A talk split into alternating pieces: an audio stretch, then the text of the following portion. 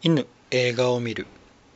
これは茶芝と黒芝がネタバレ全開で映画についてああだこうだいうポッドキャストです。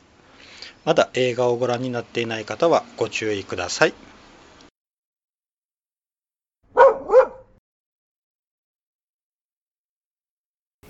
茶芝です。今回は一人喋りです。えー、今回の映画大怪獣の後始末。です。いや何かいろいろとこう話題になってるんでちょっと見てみましたね。いやーなかなか凄まじい映画でしたね。はい。あのねあのまずこのこの映画の話を聞いた時にああらすじだけ聞いたらめちゃくちゃ面白いんじゃないかって思うじゃ思ったんですよ僕。あのー、ね日本中を恐怖に陥れた巨大怪獣が死んでしまうと。でそこでこうみんな安堵で湧く国民がいっぱいいて。さてそしたらその大怪獣の死骸それをどうするのかっていう話ですよね。これだけ聞いたらわあそんな目の付けどころがあるのかと思って僕も絶対面白いやろうなと思ったんですよね。うん。本当あの目の付けどころはいいなと思いましたよね。確かにこういろいろねあの、ヒーローもの例えばウルトラマンなだのねあのもちろんあのゴジラガメラとかいろいろねやっぱ怪獣映画いっぱい作られてきて。でその怪獣を倒すと。であとウルトラマンだったらジュワって 帰っていくし。ねあのゴジラやガメラとかも別にそんなもんフィッとこう 倒したならそれで満足してどっか行ってしまう。じゃあその残った死骸ってどうするんだろう。え誰が処理してるの？どう処理してるの？っていうのはものすごく、うん、気になりますよね。ああ言われたらそうだなって。うん。目から鱗が落ちましたよね。はい、で今回その話なんですよ。でこれまあコメディなんですよねとりあえず。うん。であのちょこちょこちょこちょここう笑いを入れているような感じで進んでいくんですよね。でまずあのその残った怪獣の大きさなんですけどあの初めにこう引きの絵で映るんですよ。でも周りはちょっとこうあの焼け野原になっていてこう比較するものがないからよくん？どれぐらい大きいんだろうって思うんですよね。であの川の真ん中にねポンってこう死んでるわけなんですけど大きさがよくわからない。いまいち。であのその怪獣がうんあのどれぐらい大きいのかみたいな話をこう、えー、総理大臣を中心とした大臣たちのがこう会話でやっていてで画面にバンと映るんですよ。映すんですよ。でみんながそれ見て「わあ大きい」とか「なんとか」って言うんですけどそれがこっちには伝わってこないんですよね。どれぐらい大きいのかっていうのが。でも中盤ぐらいになってこうその怪獣に人が近寄ったり乗ったりとかいろんなことをしてあこんなに大きいのかっていうのが後でわかるんですけどうん。なんかちょっとこうギクシャクしてるんですよね。うん。うん。テンポテンポというのかな。うん。であのこの物語ってほとんどこうあのなんて言うんでしょう。その師匠を中心とするその大臣らの右往左往とあとの特務隊っていうのがあってその特務隊と国防軍の権限の奪い合いの話でずっと進んでいくんですよね。うん、そうなんですね。それをさっき言うてあのコメディタッチで全部描いていくんですけどななんでしょうね。なんかそのコメディもなんかちょっとこううーんあのまま間ですかね。間が悪いのか何なのか。なんかこうツボにはまらないんですよね。多分間の問題やと思うんですけどね。うん。あの面白くないんじゃないんですよ。ままあなんですよね。これあのえー、お笑いのまあとあとあの舞台演劇の舞台の間とあとあの映画のお笑いの間っていうのがあるんですよねでこれはあのまああの三谷幸喜さんが確か言ったと思うんですけど違うらしいんですよあのだから三谷さんはもともと演劇の人で演劇でこうコメディを作ってそれでみんなを笑わかし笑わせていたんだけどそれをいざ映画に持ってきたらそれがちょっと違うと。うん。なんかその調節が難しいみたいな話を聞いたことあるんですけどね。だから多分このいっぱいこう小ネタを入れとるんですけどでちょっと笑かそうっていう感じ、うん、があるんですけどその一つ一つのネタとしてはいいんですけどそれがままあなんですよね。うまく説明できないんですけど間が悪いんですよね。うん。あのー、ねまあ簡単なところで言ったらあのー、えっ、ー、と土屋太鳳さんが演じていたあの天音雪乃ですかね。があの、その大怪獣から出てきたそういうこうガスとかいろんなものに何かこう有害なものが含まれていないかっていうことであのそこで働いている後輩？あのそういうこう研究所で働いてる後輩のところにあのデータを聞きに行くんですよ。でそこでの密閉された空間なのであのこのガラス窓のとこから外側からこうやって後輩に気づいてもらうようにこう手振ったりとかこうやってオーバーアクションするんですよ。ですよ。それがまあ長い。長い長いんですよめちゃくちゃうん長いんですよねであのあとあの官房長官がいるんですけどその官房長官があの変な例えばっかりするんですよね。うん。なんかあのこうちょっと芯を食ってるようでちょっとずれてるような変な例えがするんで例えをするんだけどそれをパッと言葉で聞いてん？って思ってこっちはん？って思ってちょっと頭で考えるでしょ。そしたらその間に話が進んでるんですよ。だからあれも多分本とかであったらいいんですけどこれを映画で見たらこう止まってしまうんですよテンポが。あの見よる方のテンポが止まってしまうんですよね。うってん？あれ今言ったことどういうことやろうって頭を変な方向に持っていかれてその間にこうストーリーがどんどん進んでいってるみたいなことが起こっとったり。うーん。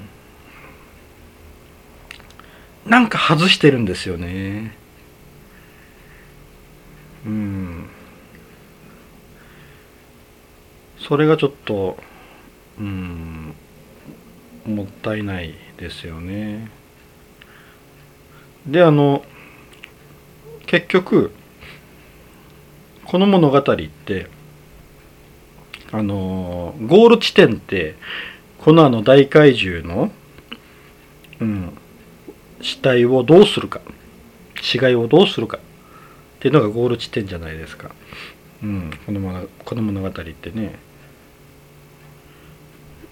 でそれをあのみんなが納得するしてなるほどって思わせるような片付けをしないと多分評価は得られないという結構大きなハードルを背負っている映画なんですよねこれって。うん、じゃあその死骸をどうするのかって言ったらその一つの実験が起こるわけなんですよ。あ一つの実験実験じゃないですね、えー、一つの作戦を行うわけなんですけどそれが、えー、ダムあのー、崩壊、えー、近々そういうあのもう使わないダムを爆弾で爆発してその水流で流す海まで流していくと。なんか水洗トイレから思いつくわけなんですけど。うん。その作戦を行うってなるんですよね。うん。まあなるほどってちょっと思ったんですけどうーん。まあそれをこうやってうん水流がブワーッと流れてきて大海寺にバーって当たるんやけどえこれで流れるんやろうかってちょっと 思ったですね。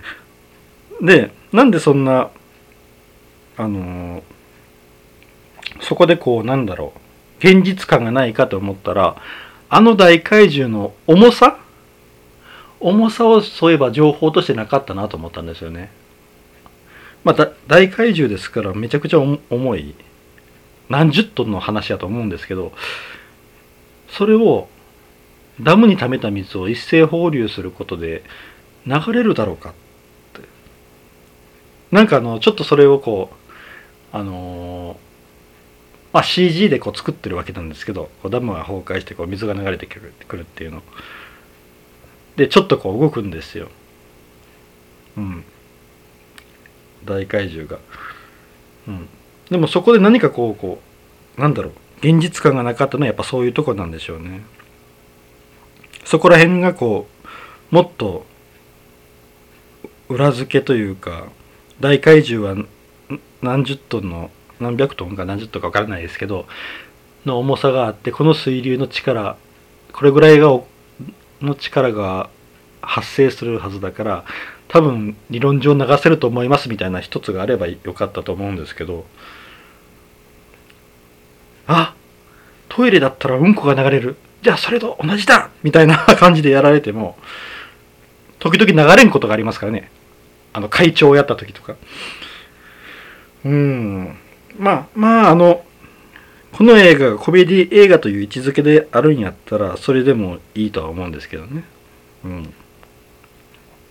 で結局あのなんか口の中に水が大怪獣の口の中にグミね水がガバガバ入っていってで結局おならでガスが発生させられるという。うん。でその実験の失敗であのえー、あれは染谷翔太さんでしたかね、えー、染谷翔太さんのあの向こう側電気っていうあの迷惑系 YouTuber みたいな人間がおったんですよこう。ドローンを飛ばしてあのその映像を撮って YouTuber に流そうという。ねそういうこうあの入ったらいけん地点にドローンを飛ばして撮って流そうとかしょったやつがいるんですけどうん。そのそいつがなんかこうその時に出た液にまみれてしまうんですよ。でそしたらそのね向こう側の体からキノコがブワーッと大量に生えてきたってなるんですよね。ああこの大怪獣から発生するいろんなものにはまあ、初めにこう禁止っていうのがちょっと出てくるんですけど、あの金の糸ですね。禁止っていうのが出てくるんですけど、その禁止からキノコが生えるっていうことがそこで分かって、分かるんですよね。あ、実は有害だったって。で、そこであの国防軍ももう去っていくんですよ。で、そこで、えって思ったんですけど、あの、一番初めのしところで、あの、新た、あの主役の新たですね。新田とくぬぎとあとあのその上司ですかね。えっ、ー、と敷島ですかね。その3人があのー、コブあのコブですよね。コブにずっと近づいてってこれなんだって言ってなんか棒かなんかでバッと刺してそこで液浴びてるんですよ。ドワーッと。3人が。え？って。えあれは大丈夫やったの？って。思ったんですよね。いやあの行動自体もあまりにも無防備すぎんかってちょっと思ったんですけど。普通はああいうことをしようと思ったら絶対こうそれなりのこうね武装なりなんなりしていきますよね。いきなりこうむき出しでこう棒でつついて液ブワーッと浴びてうわくせーとかって言ってるんですけどえこれ大丈夫なんて思ったら案の定後々にそんなキノコみたいな話が出てきてえじゃああの3人大ごとやんって 思ったんですよ。えあの3人なんで大丈夫なのって。うん。あの途中であの蓮仏っていうまああのとある政治家を彷彿とさせるようなまあ女性政治家さんが出てくるんですよ。そのその蓮仏さんっていう人が怪獣の上に乗ってこうレポートみたいなのしようってブワーって落ちてその傷口のところに突き刺さるっていうシーンがあるんですよ。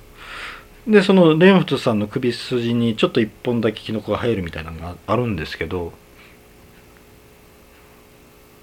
あれでキノコが生えてくるんやったらあの液を浴びた3人はあの後すぐにこうキノコが体中からバッと生えてくるのはおかしいですよね。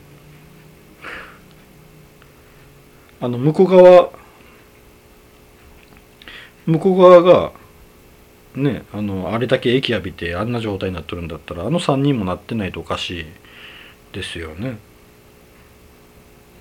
うん。あれもうんなんでって思ったんですよね。うん。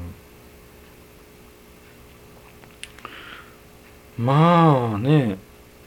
うん。であのあそうそうそう。さっきのあのダムのダムの水でこう大海樹を流すっていう実験の時にあのあの時の実験の作戦っていうのがとりとりあえずダムを爆破で破壊させようっていう。であのブルースっていうのを読んできてダムを破壊させるんやけどそのダムの図設計図が違っとった。あの天音天音2人おるんですよね。天音のお兄ちゃんの方ですね。正彦あの浜田岳さんが演じよった天音正彦の方ですよね。が違う地図を渡していたと。うん、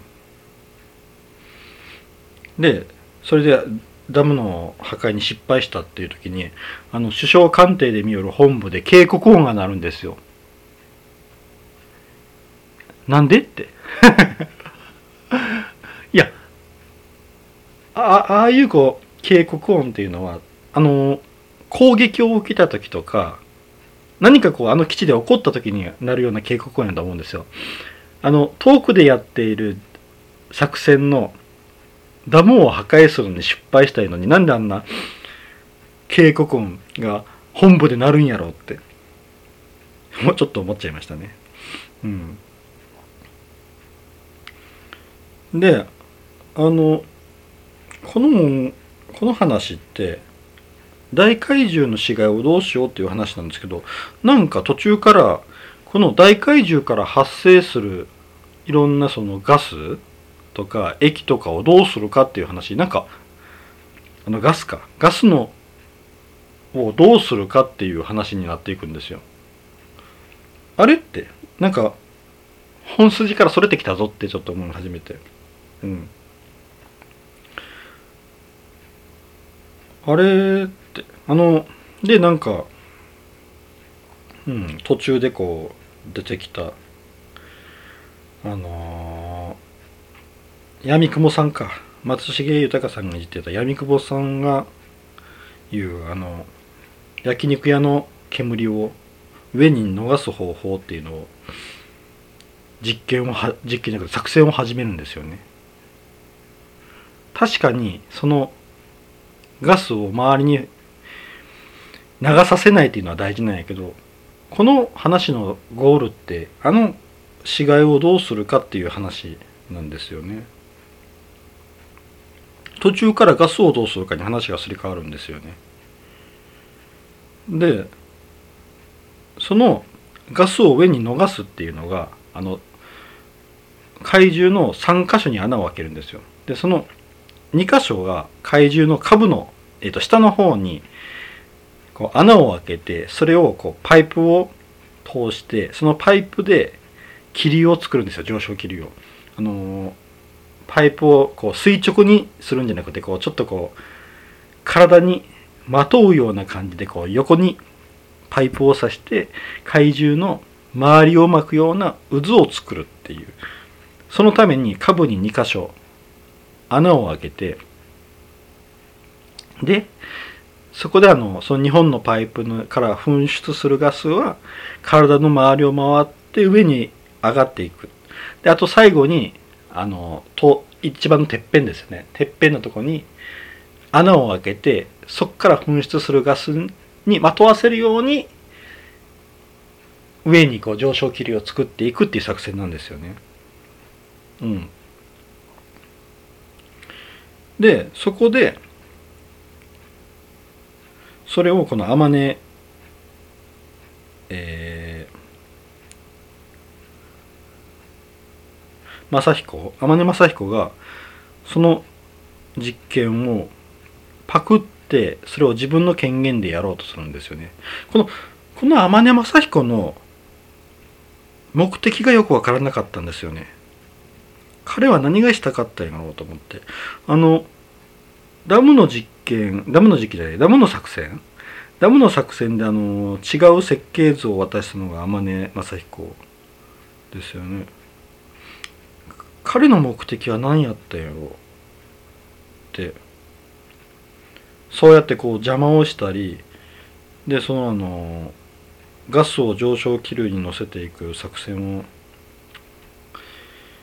ややったりっていうのがずっと最後まで分からなくてで最後で多分あのこの新た新たの正体を、うん、新たが失踪した2年間でなんか選ばれし者とかなんとかってちょっとよいう話出てきたんですけどそれをあぶり出すためにわざわざこういうあの邪魔をしたりミサイル撃ち込んだりとかしたのかな？っ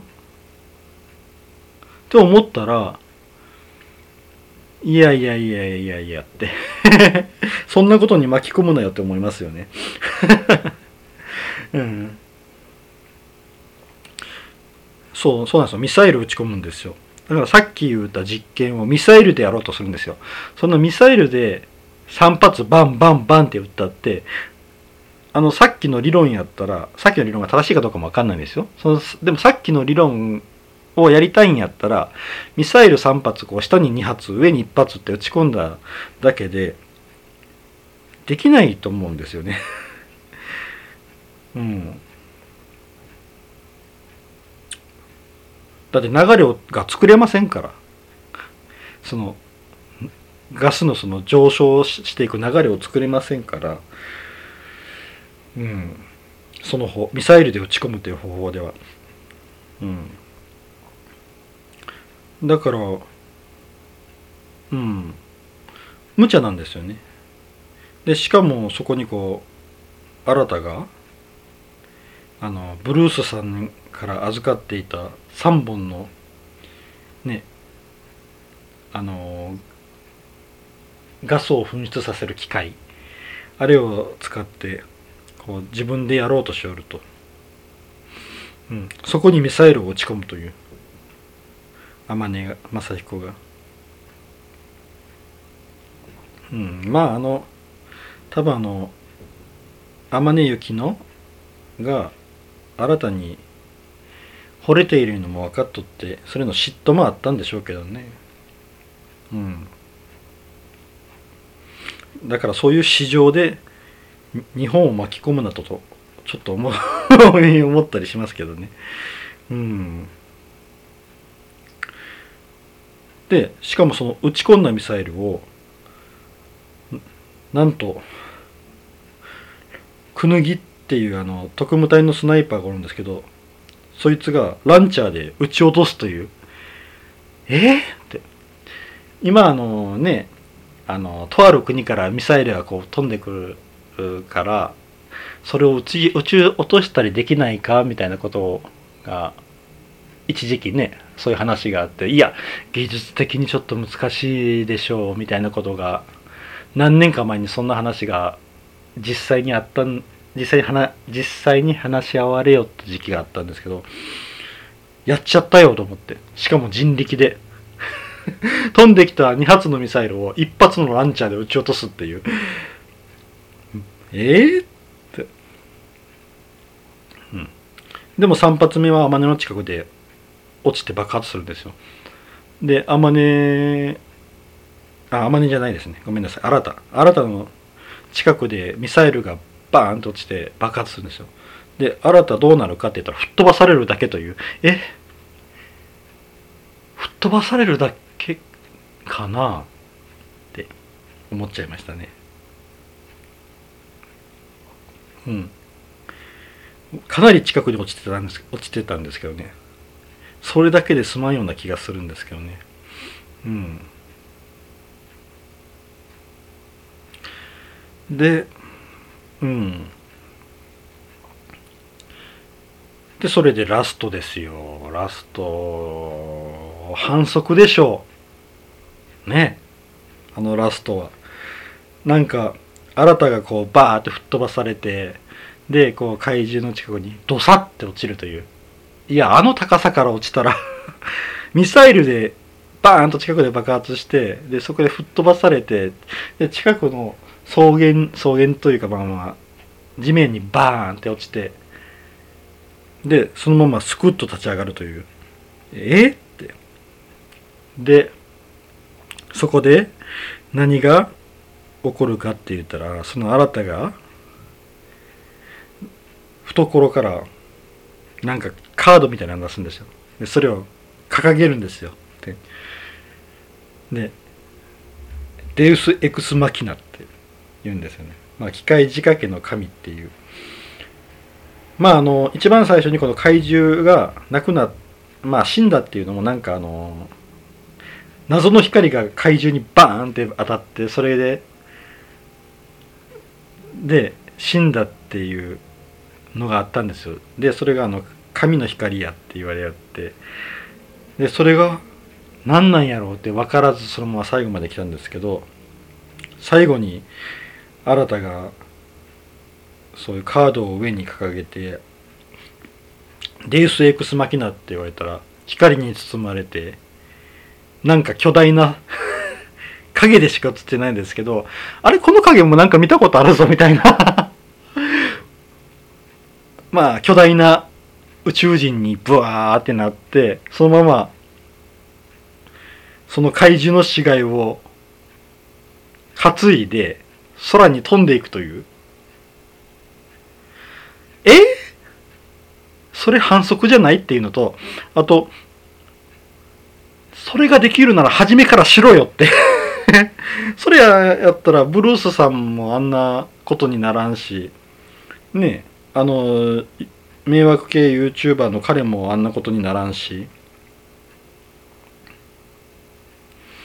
ねえ、ああいうこう避難区域をあんなに広げてあんなする必要もないし。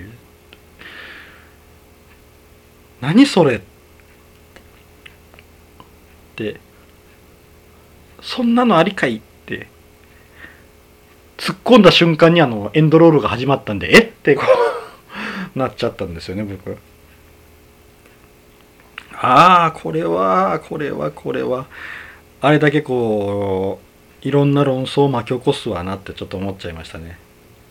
あの個人的に絶対やっちゃいけないラストやと思うんですよあれ。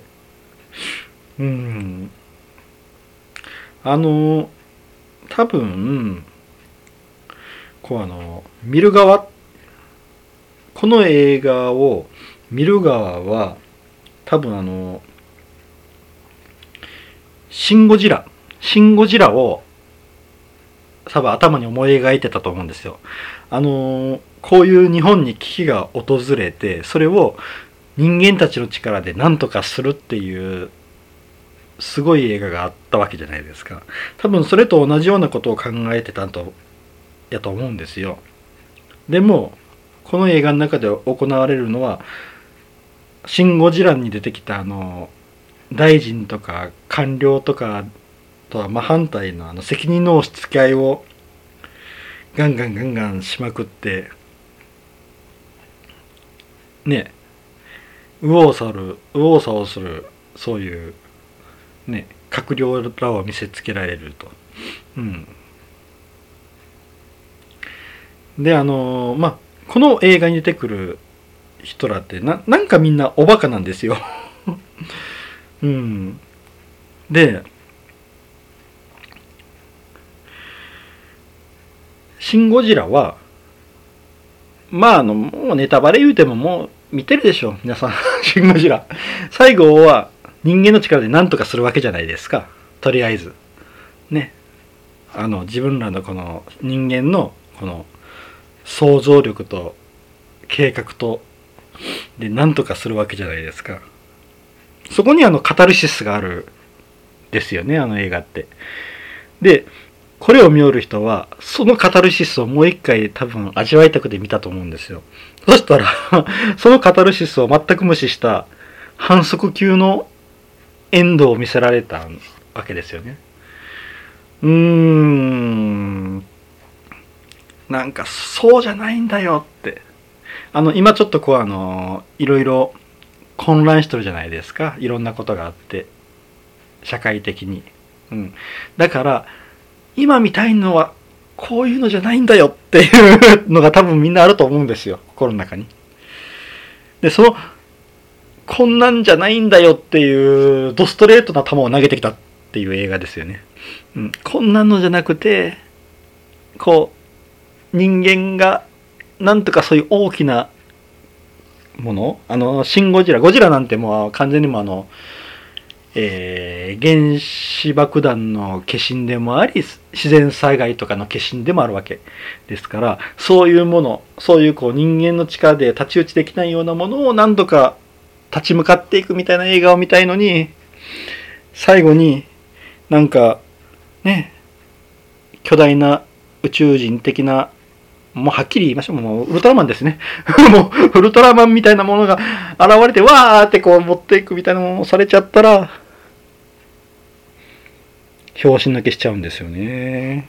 うーん。あー。な、なんだ、なんだろうな。あの、うーん。なんだろうな。ちょっとあの、ね、今みたいにこう混乱してる実験なくてこう平和な時にこの映画が放映されていったらどうだっただろうって思ったんだけどそれでもやっぱりちょっと賛否両論巻き起こるでしょうね。うんやっぱこのラストは反則反則ですよね。あのちゃぶ台返しですからね。うん。その今までこうずっとこの努力してきたねもうこうおおおバカであれ努力してきた人たちののその努力をバーンってこうひっくり返されるわけですからね。うん。なかなか難しいですね。はい。うん。そうなんですよね。だってあのね、もう、ブルブルース、これブルースって、だってあの、あれですもんね。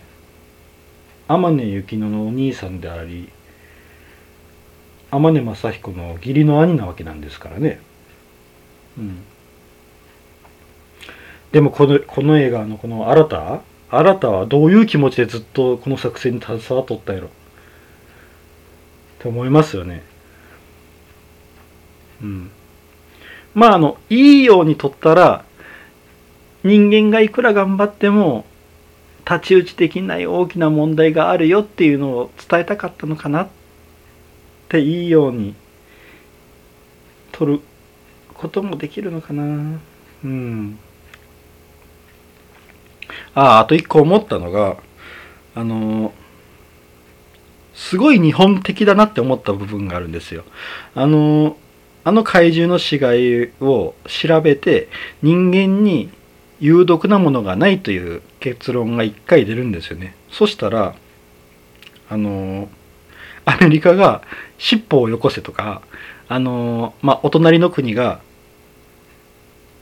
いろいろ酔ったことがいきなりこう死体をこっちによこせって言うんですよね。うん、でそれをあのこれに出てくる閣僚らが「なんでだろうな」とかって言ってるんですよね。いや軍事目的でしょって そういうものをねかこうやって確保していろいろ調べて未知なるものを見つけて新しい兵器を作るのが目的でしょって思うんですよ普通に。でもそこに気づかないっていうような表現をされるっていうのがめちゃくちゃ日本っぽいなって思いました。あの表向き軍隊を持っていない国だなって うん。多分あの、これがアメリカとかで作られていったら、普通にあの、アメリカで作られていたらというか、アメリカにああいうバーンって死体があったら、多分あれを何らかの方法で地下施設かなんかに移動させて、そこで軍事目的用に解剖したりとかいろいろすると思うんですよ。うん。でも日本では、こんな邪魔なものをどうやって処分するっていう風な発想に行くっていうのがとても日本的だなと思思いましたね。はい。うん。まあ、お隣の国も軍隊があるわけですからね。それよこせって、そっからいろいろ何かね、作り出すでしょう。うーん。まあ、そういうところもちょっと考えたりしちゃいましたね。はい。